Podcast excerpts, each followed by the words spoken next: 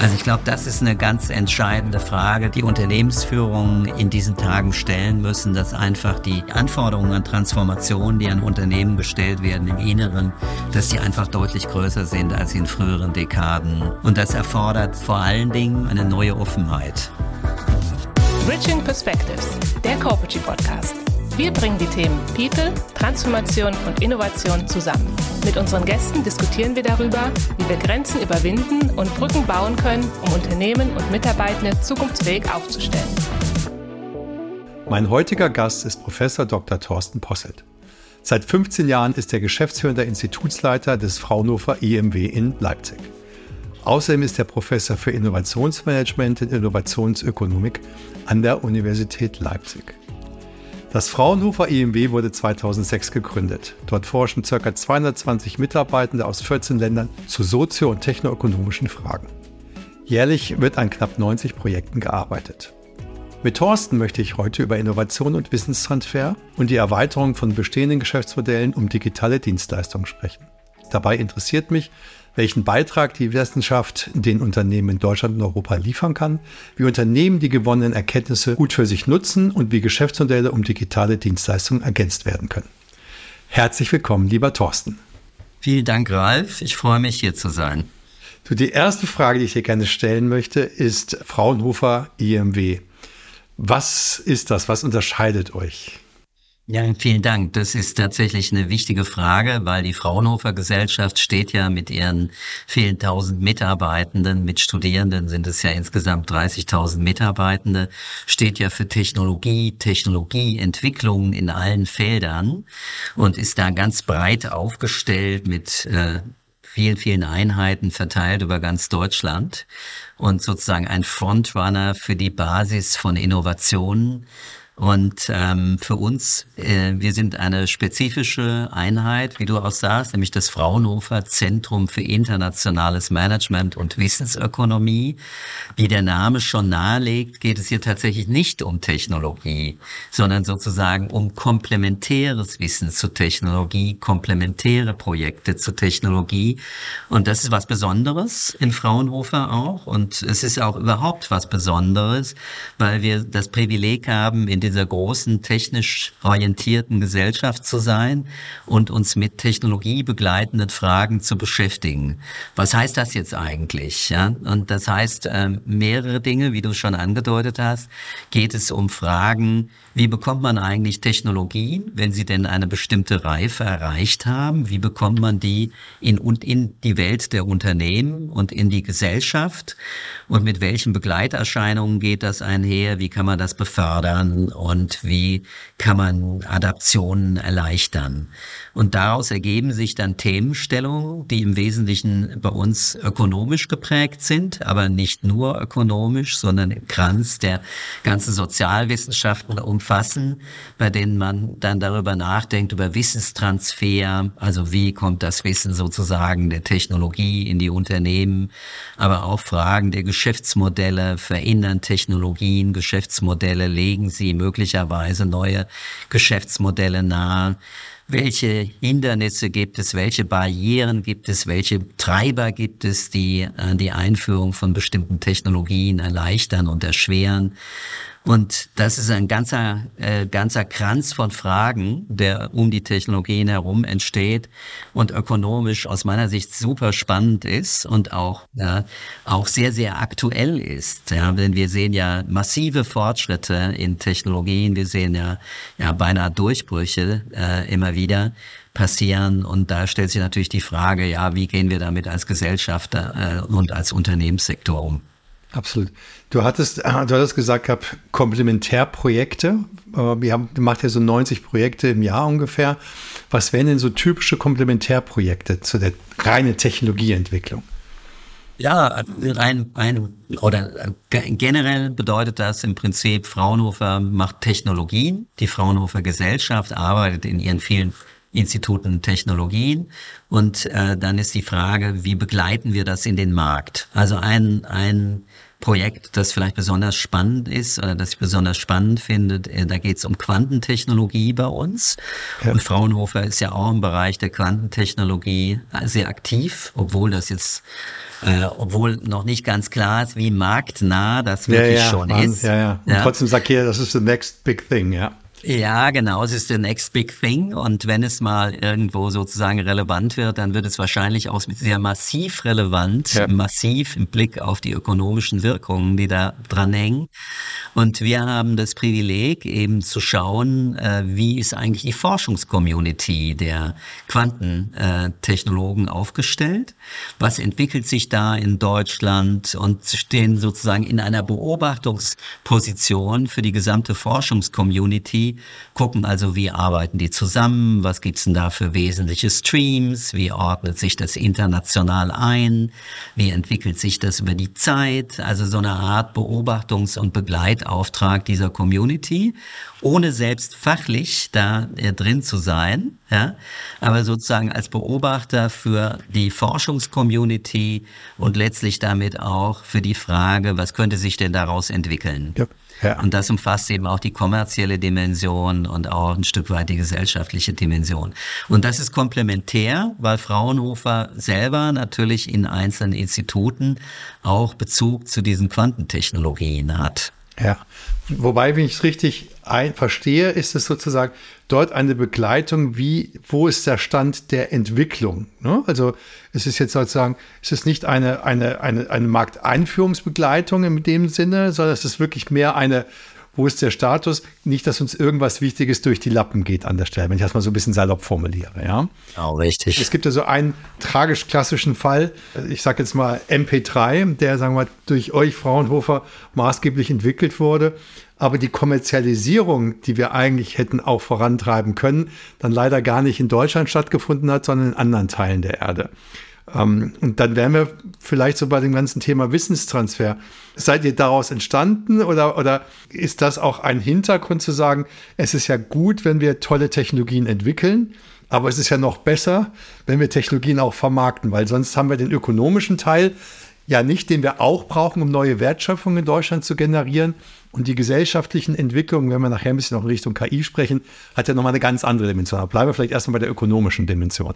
Also bei der ökonomischen Dimension ist ja so, dass Fraunhofer ursprünglich, die Fraunhofer Gesellschaft als Gesellschaft ursprünglich dafür da war, im äh, Grunde genommen dem deutschen Mittelstand zu helfen. Das ist die Kernidee und das ist heute noch ein ganz wesentlicher Auftrag.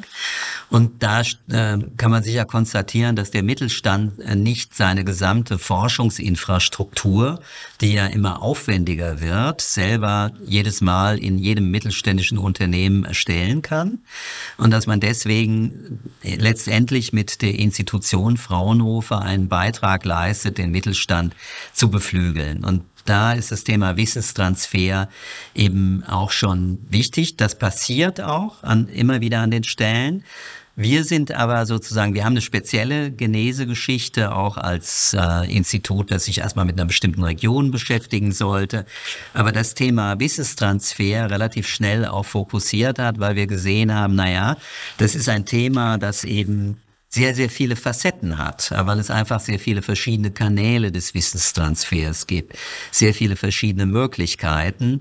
Und in Fraunhofer wir sozusagen dominant erstmal eine dieser Transferkanäle verfolgen, nämlich die sogenannte Auftragsforschung, aber viele andere auch eine Rolle spielen. Ja, denn natürlich ist es so, dass bei Fraunhofer, ähnlich wie bei anderen Forschungsorganisationen, die Leute nicht ihr Leben lang bleiben, sondern das ist sozusagen die natürlichste der natürlichste Transferweg, dass man dann über Köpfe einfach Leute wieder abgibt und diese Leute dann eben auch zum, zu großen Teil in der mittelständischen Industrie, in der Großindustrie hier in Deutschland landen und eben schon mit einer hohen Qualifikation ankommen, mit einer Vorqualifikation.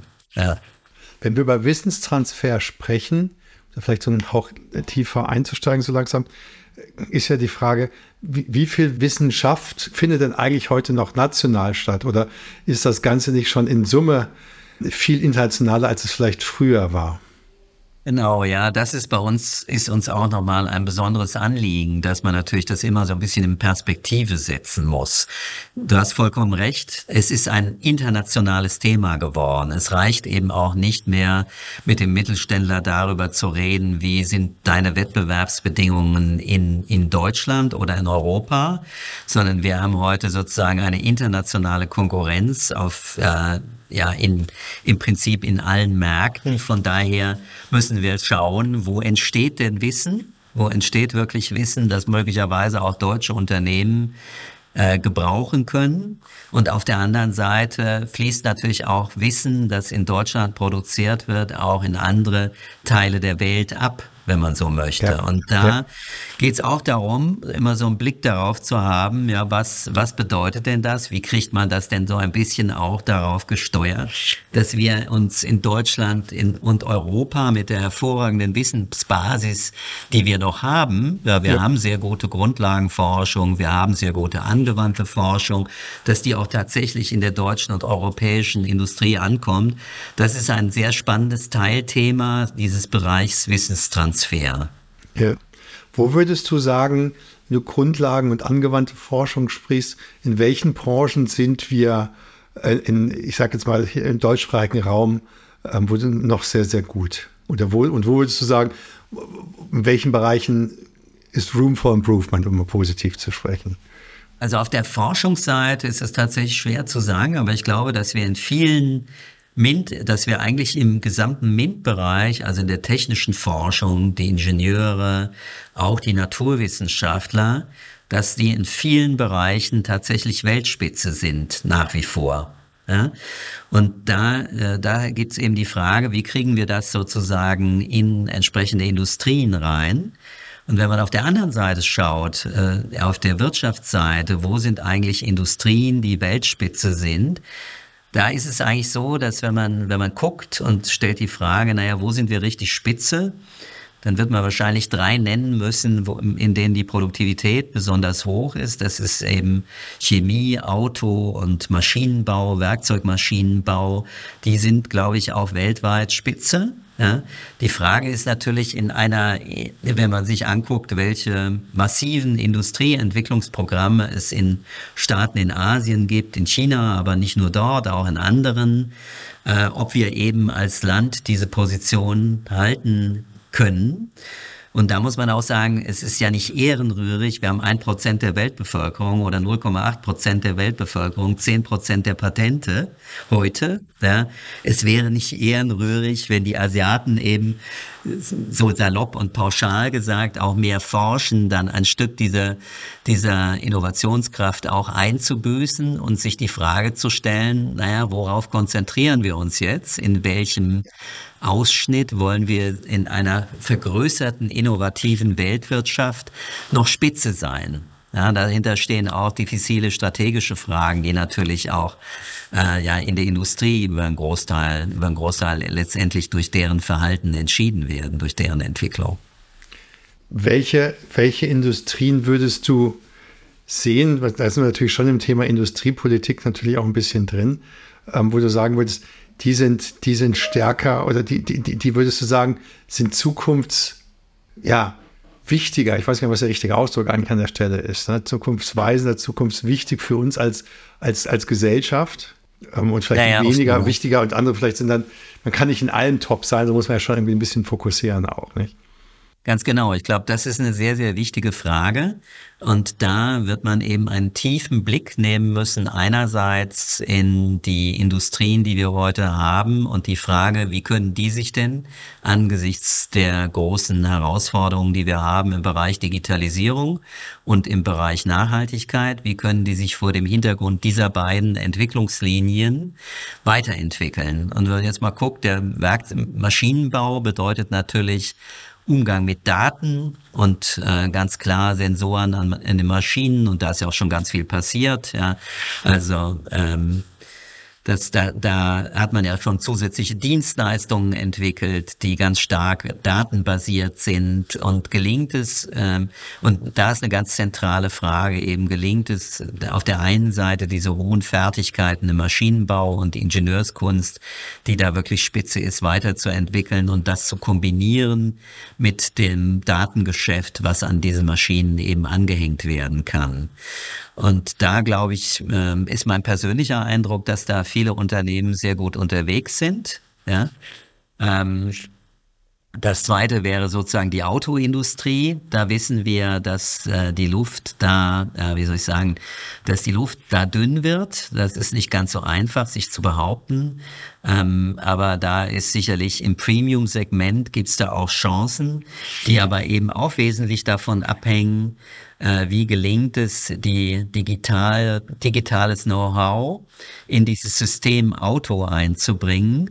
Und das Dritte ist auch die Grundstoffindustrie, wo das vielleicht noch weniger thematisiert wird, wo auch ganz klar dann Fragen ähm, eher noch, noch eine stärkere Rolle spielen, die dann um Nachhaltigkeit sich drehen, um erneuerbare Energien und äh, kriegen wir es hin, dass wir da halt eine Industrie aufstellen können auf eine absehbare Zeit, die stärker diese Aspekte berücksichtigt und trotzdem noch Weltspitze ist und diese hohe Produktivität halten kann. Ja. ja?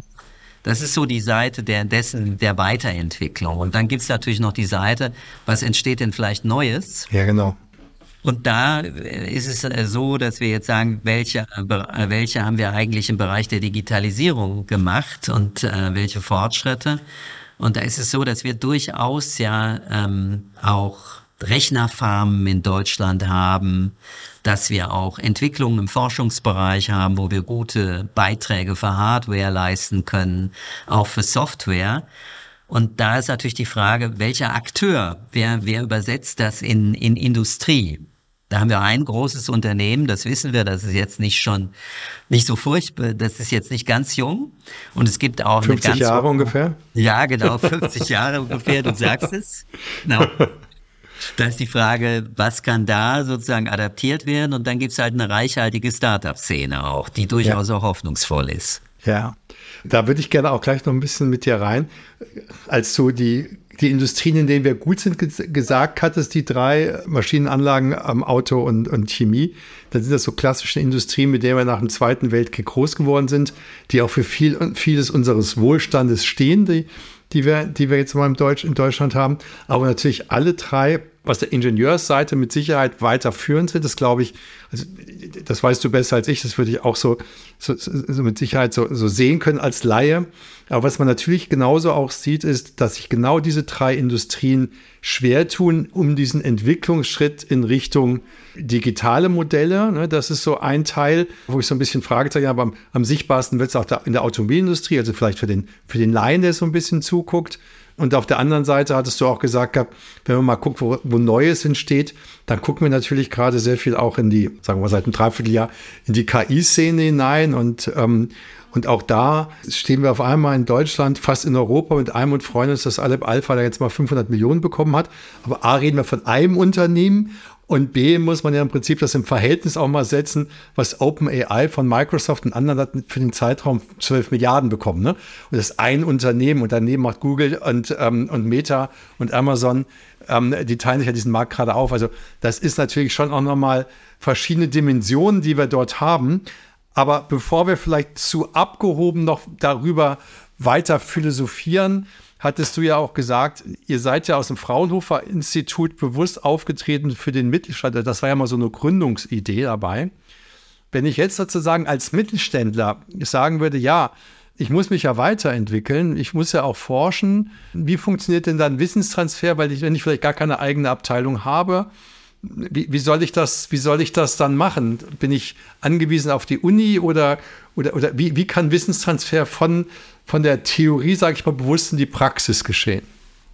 Oh ja, das ist eine spannende Frage. Da gibt es auch immer wieder neue Überlegungen zu.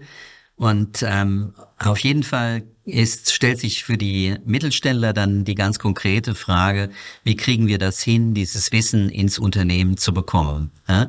Jetzt ist äh, die Uni typischerweise, hat ja erstmal den Auftrag Lehre und Forschung, aber eben auch ein Stück weit Transfer. Und ähm, da ist Fraunhofer eigentlich sozusagen der erste Ansprechpartner, weil Fraunhofer eben explizit diesen Transferauftrag hat und im Wissenschaftssystem auch die Mission zugewiesen bekommen hat, ihr macht als Gesamtheit Transfer. Und wir am IMW, am Fraunhofer IMW, am Internationalen Management und Wissensökonomie, wir geben uns eben Mühe, auch ein Stück weit Instrumente zu entwickeln, die es Mittelständlern erlauben, sich Wissen leichter zugänglich zu machen. Also ich nenne mal ein Beispiel. Das ist wirklich jetzt sehr spezifisch, meinetwegen Crowd Research, mit dem wir uns beschäftigen. Und mit Crowd-Methoden ist sozusagen ein neuer Zugang, der auch erst durch die Digitalisierung richtig äh, Schub bekommen hat, eben im Internet durch bestimmte Prozesse, die wir aufsetzen, größere Personenmengen zu befragen, beispielsweise, wofür können, wie könnten wir ein bestimmtes Know-how aus einem Mittelständler besser am Markt platzieren? Oder kann, oder auch umgekehrt, kann eine bestimmte, also kann eine bestimmte Technologie sozusagen zu einem Produkt führen und wäre dieses Produkt für den Markt interessant, also so eine Art sozusagen, ja, unkonventioneller Markttest, sagen wir es mal so. Oder umgekehrt eben auch, man hat die Vorstellung, man, äh, man könnte eine bestimmte Dienstleistung oder ein bestimmtes Produkt platzieren, aber es fehlt dafür noch das technische Wissen oder ein bestimmtes technisches Element. Und wenn man der Meinung ist, man kann eben das gut platzieren, dann kann man umgekehrt eben auch hier gehen und kann sagen, okay, ich habe sozusagen die Endidee, aber wie könnt ihr, wer könnte mir helfen bei bestimmter, bei einer bestimmten Technologie? Ja, also das, das ist ein ganz spezifisches Beispiel, das wir, das wir anbieten können. Ja, dann natürlich auch so Dinge, die wir machen, wie Beratung und Bedarfsanalyse. Ja, oder wir gucken auch, wie bringen wir KMUs ein Stück weit zusammen. Ja, wenn also eine, wenn ein, ein bestimmtes Thema vielleicht auch zu groß ist für ein einzelnes Unternehmen, das aber für eine Gruppe von Unternehmen interessant ist, dann haben wir immer die Möglichkeit, relativ, äh, ja, können, haben wir die Möglichkeit, sowas zu bündeln. Ja, oder eben auch ähm, ja andere andere Themen, die wir haben. Ja, also das, das als ein Beispiel. Wenn wir über Wissenstransfer sprechen, dann reden wir ja mal allgemein Wissenstransfer von der Wissenschaft in die Praxis oder die Absorption von, von, von diesem Wissen. Jetzt ist ja, ist ja eine Möglichkeit, wie du gesagt hast, man guckt sozusagen, was passiert in der Wissenschaft. Auf der anderen Seite, wenn wir mal sagen, es kann ja einmal sein, es kann, geht um Produktweiterentwicklung, manchmal geht es auch um ganze Geschäftsmodelle. Bleiben wir vielleicht mal kurz auf der Produktebene. Da gibt es ja auch andere Möglichkeiten, äh, die, man, die man wählen kann, dass man irgendwie mit, mit Inkubatoren zusammenarbeitet, dass man irgendwie versucht, auch in, in Innovationsökosysteme mit vor- und nachgelagerten Wertschöpfungsstufen zusammenzuarbeiten. Sinnvoll hältst du, ähm, sein eigenes Ökosystem ähm, zu erweitern? Ich glaube, das ist ein, ganz zentraler Punkt. Ich glaube, das ist sehr wichtig heute. Also wir wissen sozusagen, ähm, dass man sich historisch hat man ja, ist Unternehmen sozusagen, hat man im, Inneren des Unternehmens die Innovationen hervorgebracht und hat gesagt, wir lassen keinen reingucken. Dann kam die Phase Open Innovation. Wenn wir uns angucken, so nennen wir das, dann hat man eben versucht, sich gezielt Partner zu suchen, mit denen man sozusagen bilateral einen Austausch hat, idealerweise einen Inflow an Knowledge. Ja?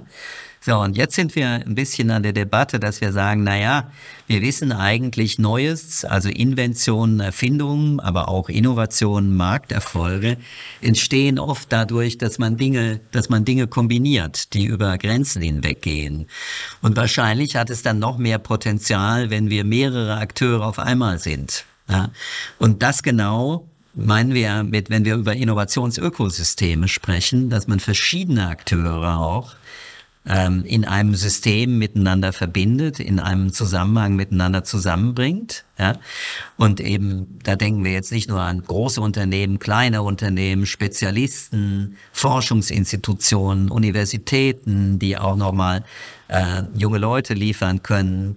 Und dass man so eine Art Ökosystem bastelt und in diesem Ökosystem dann nochmal ganz neue Ideen entstehen für Innovationen, die man auch idealerweise durch äh, sehr unterschiedliche Kompetenzen, die die Organisationen haben, sehr gut vorantreiben können. Das ist, glaube ich, eine Kunst. Also das ist kein Selbstläufer, so ein Ökosystem erfolgreich zu machen. Ja, aber es ist äh, eine Notwendigkeit, heute über sowas nachzudenken. Da bin ich fest von überzeugt. Hast du ein Beispiel, vielleicht um es so ein bisschen greifbarer zu machen, ähm, was dir so einfällt, vielleicht sogar nicht jetzt ein ganz Großkonzerne, die natürlich an allen Stellen zusammenarbeiten, sondern vielleicht, vielleicht auch gerade so ein, so ein mittelständisches, mittelständischer Bereich? Also mir fällt ein kleines und ein großes Beispiel ein. Das große Beispiel gibt's noch nicht. Vielleicht mal so. Genau, also wir haben zum Beispiel hier in Sachsen ein Cluster, so möchte ich es mal nennen, in dem es darum geht, äh, aus Medizinprodukte jetzt zu entwickeln, beispielsweise auch Pflastermaterial und ähnliches. Das entsteht ähm, durch, die, durch das Zusammenwirken von Forschung, also selbstauflösende Pflaster und ähnliche Dinge. Und auf der anderen Seite wirken daran mit Unternehmen, die teilweise ursprünglich ihre Wurzeln oder Experten, die ihre Wurzeln in der Industrie haben, wo es eigentlich um Textilherstellung geht oder ging. Ja, jetzt ist die Textilindustrie ist in Deutschland aus naheliegenden äh, äh, Gründen eben eine schwierige Industrie, nämlich aus Kostengründen. Ja. Aber das Know-how, das da drin steckt, kann man vielleicht eben in anderen Kontexten verwenden. Und das kann zumindest mal teilweise auch überführt werden in solche völlig neue Zusammenhänge, wo es eben Entwicklungen dann im Bereich der, des Medizinmaterials gibt, in dem man eben Dinge hat, die man dann auch industriell fertigen kann, die eine höhere Wertschöpfung erlauben. Und solche Dinge sind sozusagen im Entstehen auch. Und das finde ich beeindruckende Beispiele für ein Ökosystem, weil ich in der Regel als äh, mittelständisches Textilunternehmen nicht auf die Idee komme, in den Bereich der, ja letztlich ist es ja eine Form von Medizintechnik zu gehen. Ja. Und das klappt aber eben nur, weil es andere Player gibt, die äh, komplementär Know-how zuliefern. Das ist das kleine Beispiel. Und das große Beispiel wäre sowas wie Kreislaufwirtschaft. Ja, auch schon für bestimmte, nehmen wir bestimmte Bereiche der Kreislaufwirtschaft. Sehr erklärtes politisches Ziel auch, dass wir bei dem Thema Kreislaufwirtschaft deutlich schneller vorankommen. Ich glaube, es ist auch ein, ein ganz wesentliches Thema aus mehreren Gründen. Einmal werben wir um Nachhaltigkeit, dann haben wir zunehmende, werden wir zunehmende Herausforderungen haben, Rohstoffe abzurufen, wie wir wollen. Das heißt, wir könnten möglicherweise dann ganz anders auf Rohstoffe zugreifen, wenn es gelingen würde, ähm, Rohstoffe, Abfallstoffe eben wieder in Rohstoffgewinnung zu überführen und dort auch Verfahren zu haben, die nicht nur kleine Prozentsätze, ich glaube heute sind es 13 Prozent, die wir aus dem Abfall wieder aus Rohstoffen rausholen, sondern wenn wir ein Zielbild hätten, wo wir sagen, naja, wir müssten eigentlich überlegen, wie wir nah an die 100 Prozent kommen. Ja? Mit welchen, und das äh, wiederum, wenn man sich klar macht, was das für eine Herausforderung ist, dann sieht man, okay, es ist eine technische Herausforderung in mehrerlei Hinsicht. Es ist aber auch eine Organisationsherausforderung. Es ist sicherlich nichts für ein Unternehmen allein. Und da brauchen wir eigentlich ein ganzes Innovationsökosystem, was darüber nachdenkt, in welchen Rollen verfolgen denn Unternehmen dieses Ziel und äh, welche neuen wirtschaftlichen Modelle stehen dahinter? Ich ähm, finde beide Beispiele schön, weil es einfach mal so ein bisschen mehr, so ein bisschen verständlich, verständlich macht, was heißt ähm, Innovationsökosysteme. Damit so etwas funktioniert, hast du ja auch schon gesagt, brauchst du ja eine, eine gewisse Kultur der Offenheit, die vielleicht fast einfacher ist als bei Open Innovation oder so, weil man ja sagt, hey, wenn Komplementäres zusammenarbeitet, dann ist für beide sozusagen auch noch mehr oder größere Möglichkeiten, neue Geschäftsmodelle und damit auch, auch Ertragsquellen zu erschließen. Nichtsdestotrotz bedarf es natürlich schon einer anderen Art der Innovationskultur, glaube ich. Und es bedarf auch vielleicht einer anderen Art der Zusammenarbeit. Kannst du da so noch mal ein paar, paar Gedanken aus deiner, aus eurer Sicht sagen? Was muss ich zum Thema Innovationskultur und was muss ich in der Art der Zusammenarbeit vielleicht also welche Voraussetzungen müssen erfüllt sein dafür? Weil was wir gesehen haben, ist es ja, es geht für jedes Unternehmen. Es kann ein kleines Unternehmen, Mittelständler wie Großunternehmen sein. Und gerade für die Mittelständler ist es ja total spannend, in solche neue Dimensionen einzusteigen. Ja, genau. Also ich glaube, was du sagst, ist jetzt eine ganz zentrale Fragestellung, die jetzt auf uns zukommen wird. Denn bisher ist das Bild immer, oder das Bild, das ich häufig erlebe, ist eher so, wir sind in einem Cluster und nehmen wir mal Cluster gleich Innovationsökosystem für einen Moment. In diesem Cluster sind auch ganz verschiedene Typen von Organisationen und man tauscht sich aus.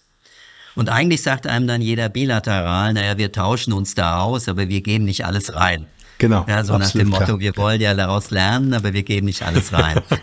Genau, und damit ist auch die Herausforderung beschrieben, die du in deiner Frage ansprichst, nämlich wie bekommt man das eigentlich hin, dass alle auch mehr von ihrem Know-how reingeben und da glaube ich, äh, das ist jetzt nicht keine technische Herausforderung, sondern eine Herausforderung, die, die, die den Verhandlungsmodus und den, die Prozessführung angeht.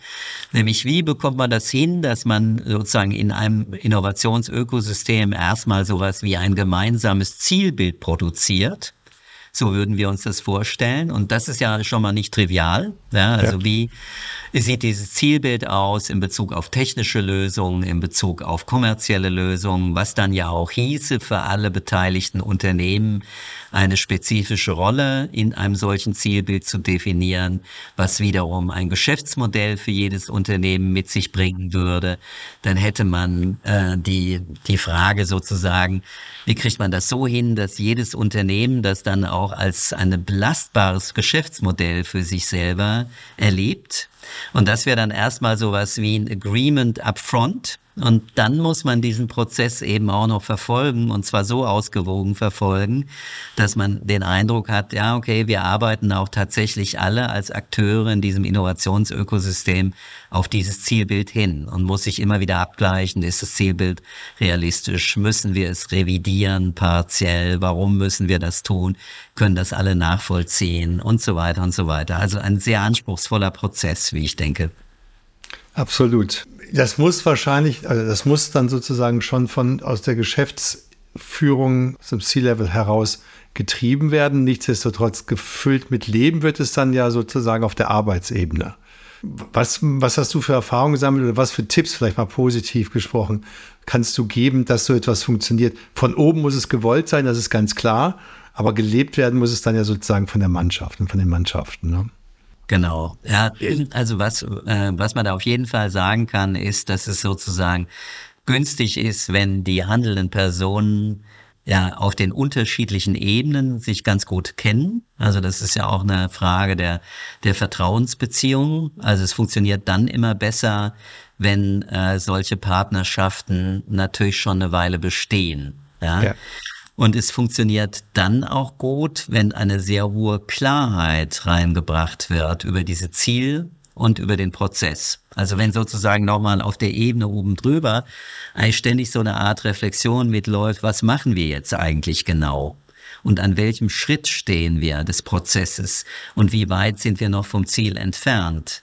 Und wer hat jetzt eigentlich was eingebracht. Also diese Art von, na, man könnte beinahe sagen, so eine Art von Buchführung, aber jetzt nicht im finanziellen Sinne, sondern in Art von Buch, Buchführung im Sinne von, was hat jeder zugeliefert und welchen Beitrag hat jeder bislang geleistet und welcher Beitrag ist noch zu erwarten, ist noch nötig, damit wir zu einem positiven Ergebnis kommen. Ich glaube, dass diese Art von Metareflexion sowohl auf der Ebene derjenigen, die es machen, die dann ja. wirklich da tätig sind, das zugeliefert eben an die Ebene oben drüber, äh, ja. dass diese Rückversicherungen sehr, sehr wichtig sind, innerhalb von Organisationen und zwischen den Organisationen. Ja, da ist viel Vertrauen, viel miteinander reden, austauschen, immer wieder gucken, glaube ich, ist da hohe Sensibilität und Empathie, glaube ich, ist gefragt an der Stelle, damit das funktionieren kann.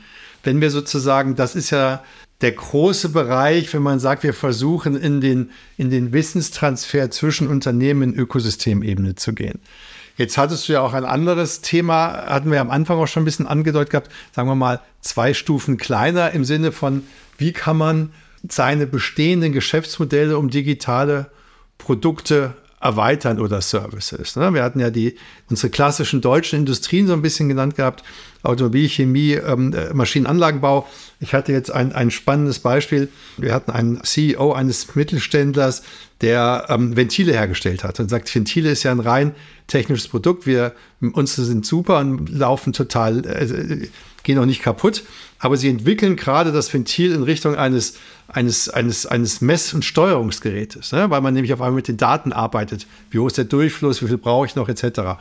Eine vollkommen neue Denkweise auf einmal von jemandem, der vielleicht, oder von einer Industrie, die über 100 Jahre sehr, sehr, sehr viel Wert gelegt hat auf, auf hohe materiell, äh, auf hohe Qualität in ihren mechanisch erzeugten Produkten hin dazu, wir müssen auf einmal in Daten denken. Und das ist natürlich nicht ganz trivial, weil man auf einmal ganz andere, ganz andere äh, Menschen braucht mit anderen Philosophien, weil man auf einmal Dinge zusammenarbeiten müssen, nicht zusammenarbeiten. Und was sind sozusagen, wenn man versucht, die, die Geschäftsmodelle in Richtung digitaler Produkte, Services zu erweitern, was, was würdest du sagen, sind so die wichtigsten Dinge, die man berücksichtigen muss in dieser, ich will mich Transformation, ich möchte mal eher Transformationserweiterung sprechen. Genau. Also unsere Erfahrung ist, und wir haben eine ganze Reihe von Projekten mit äh, Mittelständlern durchgeführt, die genau darauf zielten, also mit Mittelständlern, die in der reinen Produktion waren, genau wie dein Beispiel, das du genannt hast, mit denen wir gemeinsam darüber nachgedacht haben, wie können die denn ihr Geschäft erweitern. Also ich glaube, der erste Schritt ist auch wie, wie zuvor, dass man sich erstmal klar macht, das ist eine Geschäftserweiterung und es ist keine Substitution. Und es ist auch wichtig zu sehen, äh, dass man, dass diese Bäume, ja, sagen wir mal, nicht unbedingt in den Himmel wachsen, gerade dann, wenn das Mittelständler sind und Produktionsunternehmen klassisch. Also, dass, dass man einen Umsatzanteil erreichen kann, vielleicht mit fünf Prozent, zehn Prozent, vielleicht mit viel Glück auch 15 Prozent. Das aber nicht so ist, dass es das Ursprungsgeschäft jetzt ersetzt oder sowas. Ja? Und da, also diese, ja, dieses Bewusstsein erstmal zu schaffen, das ist, glaube ich, wichtig, dass man sozusagen die Erwartungen in dem richtigen, äh, ja, wie sagt, wie sagt man, sozusagen richtig kalibriert. Ja, das ist, äh, das ist ganz wichtig. Und ähm, dann ist der Punkt, dass man eben gemeinsam guckt, dass man einen breiten Blick nimmt, was kann man mit den Daten machen. Also dein Beispiel, das du hattest, der Ventilhersteller, ist insofern relativ spannend, weil der ja tatsächlich in einen anderen Markt noch einsteigt, in einen hochrelevanten Markt, in eine Funktion, die es vorher auch schon gab und wo er vielleicht ein anderes Unternehmen ersetzen kann. Ja, das ist häufig so nicht der Fall. Also in, bei den Maschinenbauern ist ein Klassiker ja zu sagen, okay, wir nehmen Sensoren und tasten sozusagen die Qualität der Maschine ab und dann überlegen wir mal, wie wir Predictive Maintenance äh, sozusagen da etablieren können. Der Klassiker, um eben Produktionsausfälle dann in den Anwendungen der Maschinen ja minimieren zu können. Und das ist sicherlich eine gute Idee. Darüber hinaus gibt es natürlich noch andere Ideen, wie man äh, oder andere Ideen, die dann häufig sehr unternehmensspezifisch sind, wie man wie man mit sowas umgehen kann. Und ich glaube, um dies um das Potenzial der Ideen auszuschöpfen, ist ein wesentlicher Aspekt, dass man sich klar macht, wir haben die eigenen Daten von aus der eigenen Maschine, aber es gibt ja in vielen Zusammenhängen auch Public Data, also verfügbare Daten. Vielleicht ist in der Kombination von öffentlichen verfüg öffentlich verfügbaren Daten und Daten, die man selber erheben kann, aus einem bestimmt aus dem eigenen Kontext heraus, nochmal eine besondere Chance. Ja? Also also meine Art wäre erstmal, das relativ breit anzugehen und sich anzuschauen, was gibt's denn eigentlich an Daten und wie kann man diese Daten, die ja auch, die öffentlich verfügbaren Daten, die ja auch massiv zunehmen, wie kann man sowas nutzen in der Kombination mit eigenen Daten und welcher Mehrwert könnte entstehen? Das, also das erfordert erstmal eine kreative, breite Herangehensweise. Wir haben ja sozusagen, also auch ich, wenn ich das Ventilbeispiel nehme, das ist ja ein wunderbares Beispiel, dann haben wir ja sozusagen die klassische F&E-Abteilung, ja, die, die, die, die 100, ich sage jetzt mal, ich pointiere das jetzt mal ein bisschen, 100 Jahre schon geforscht hat und da immer besser ist und auf einmal brauchst du ja vollkommen andere Menschen. Ne? Also wenn von, von die auf einmal in Daten kommen, die in, in anderen Modellen denken, wo du auch andere, in andere Vertriebskanäle hinterher hineingehst, ähm, andere Mo Geschäftsmodelle, also zu, ja, du redest schon von Geschäftsmodellen am Ende des Tages, also Produkterweiterung, fangen wir mal so an. Das heißt ja irgendwie, dass wir schon hier auch einen ambidextren Ansatz auf jeden Fall irgendwo in der Organisation verankern muss das ist ja nicht immer ganz, ganz einfach. Der eine fühlt sich irgendwie auf einmal, bin ich noch was wert und äh, warum finanziere ich den anderen eigentlich? Ja, der andere muss sich erstmal, der muss ja wirklich auf einmal forschen, wie, wie kann das eigentlich funktionieren in einem, um, in einem Markt, den er im Zweifelsfall, also wo, wo man das Ergebnis auch nicht kennt. Man hat natürlich Ideen, aber Ergebnis, wo man auch nicht kennt. Was würdest du solchen Unternehmen raten, wie sie vorgehen sollten, damit das vom, die Chance auf Erfolg hat, sag ich mal? Genau, ja, genau. Also diese Transformation im Inneren, die du jetzt beschrieben hast, ja, ist tatsächlich eine riesen Herausforderung.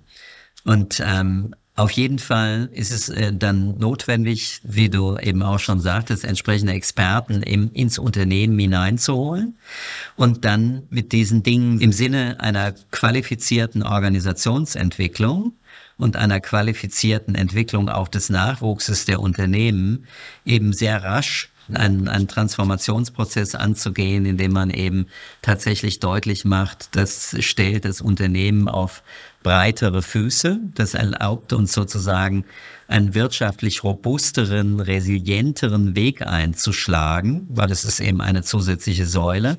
Und da im Sinne eines, einer Organisationsentwicklung ganz stark auch das als Selbstreflexionsprozess im Unternehmen, ja, voranzutreiben. Genau, also sozusagen zu sagen, ja, wir sind das Unternehmen, das Ventile oder Maschinen für die Landwirtschaft, Maschinen sonst was baut, ja.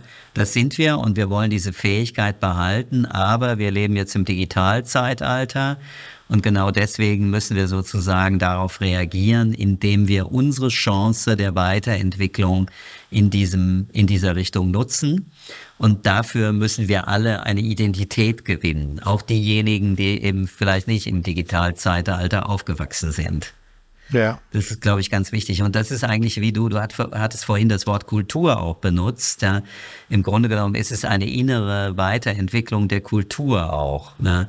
Und das stellt einen hohen Anspruch an die, an die Organisationskultur. Äh, wie du gesagt hast, diese Ambidextrie, die da in einem gewissen Punkt ja herrscht, auch wirklich damit gut umzugehen. Ja. Wenn wir vom Corporate Tree so ein bisschen auf das Thema Zukunftsfähigkeit von Unternehmen gucken, dann haben wir immer so eine Dreigliederung. Wir gucken einmal, wie kann das Unternehmen an sich sich zukunftsfähig aufstellen? Das Gegenstück ist sozusagen, wie kann jeder Mitarbeitende selbst einen Beitrag dazu leisten? Und dann hat man ja zumindest mal einen Einfluss aufs Team. Entweder man das Team führt oder man Teil des Teammitgliedes ist oder Teil des, Teil des Teams ist. Ähm, wenn man vielleicht mal diese drei Ebenen nochmal ähm, anguckt ähm, und du sagst, es ist eine große Innovationskulturaufgabe, was, frage ich mal ganz provokant, was würdest du denn diesen drei Bereichen ins Gebetsbuch schreiben wollen, damit so etwas auch funktionieren kann?